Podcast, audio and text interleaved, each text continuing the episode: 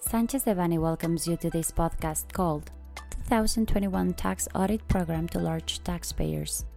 We remind you that this material is only informative and cannot be considered legal advice. For more information, please contact our lawyers directly. On February 22, 2021, the Finance Ministry, through the Tax Administration Service, in Spanish, the SAT, published the Operative Master Plan 2021, whose main objective is to increase taxation on large taxpayers through the improvement of the audit process. In comparison with the Master Plan for 2020, in 2021 there are numerous modifications to the way SAT will operate for the sake of increased taxation and audit efficiency. Such master plan is divided into five principal axes of implementation. 1. The application of agile methods in operations that were successful in taxation, prioritizing sectors with profits generated in 2020. 2. Strengthening arguments to communicate strong observations to taxpayers who achieve self correction. 3. Improve interaction between SAT auditing and contentious areas to invite taxpayers to self correct. 4 conduct in depth audits for irregularities detected in value added tax and income tax. And 5.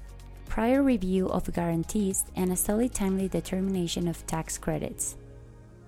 By 2021, the list of the main economic sectors on which SAT will focus its audit is expanded as follows 1. Beverages and tobacco. 2. Financial, development banking and insurance. 3. Hydrocarbons, fuel importers. 4. Telecommunications. 5. Automotive. 6. Nutrition. 7. Commerce. 8. Energy. 9. Pharmaceutical. 10. Finance. And 11. Mining and steel. Concerning the audit items for 2021, as they previously stood 1. The deduction of investments. 2. Payments abroad. 3 tax losses. 4. Corporate restructurings. 5. Preferential tax regimes. 6. Variations in the contribution capital accounts and net tax profit accounts. 7. Value added tax on transactions at the rate of 0%. 8. The application of balances in favor and unfair returns. 9. Mining rights. And 10. Stimuli in the border region the following are added 1. Deconsolidation optional regime for groups of companies. 2. Capital repatriation. 3. Non object value added tax operations. 4. Special production and services tax accreditation and balances in favor. And 5. Southern border region stimuli.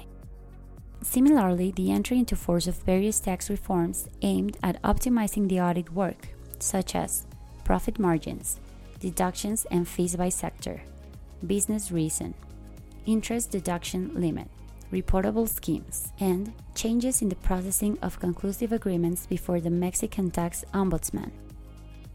Finally, it will seek to trigger Mexico's information exchange agreements with other countries, such as the Foreign Account Tax Compliance Act, Common Reporting Standards, Country by Country Report, and direct requests generated by the tax authority to the competent authorities abroad.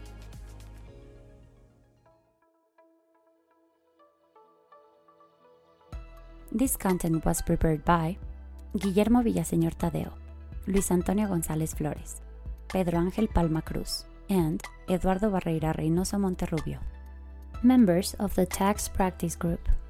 For any questions or comments on this material, please contact us directly or visit our website, sanchezdevanny.com.